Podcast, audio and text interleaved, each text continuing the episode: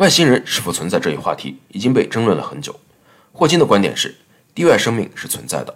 他认为，在未来的某一天，外星人将会来访地球，而且会以一种非和平的方式来到。霍金之所以会这么认为，和他的宇宙观有很大关系。霍金是多重宇宙论的支持者。多重宇宙论认为，现在我们所处的这个宇宙，只是存在于这个世界上众多宇宙中的其中一个而已。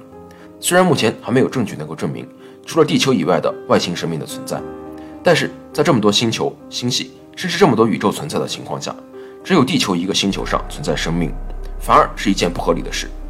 霍金说，欧洲人在发现美洲大陆后，对同属人类这一种族的印第安人都做出了残忍的灭绝行为，所以可以想象，和人类是完全不同种族的外星生物来到地球会做出什么。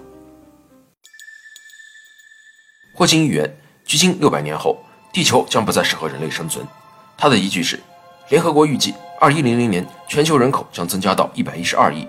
如果按照这个速度继续增长的话，到了二六零零年，全球人口使用能源时造成的排热和极为严重的全球变暖效应，将会使地球的地表温度达到金星的水平。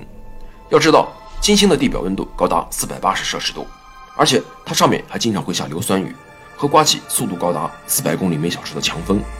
霍金说，那时的地球将完全变成一个火球，即使科技能够抑制住全球变暖的恶化。人类还极有可能因为争夺资源而爆发大战。一直以来，贪婪和好斗都是人类最糟糕的特性。如果我们不做任何改变，那么毁灭我们的或许将不是外星人，不是全球变暖，而是我们自己。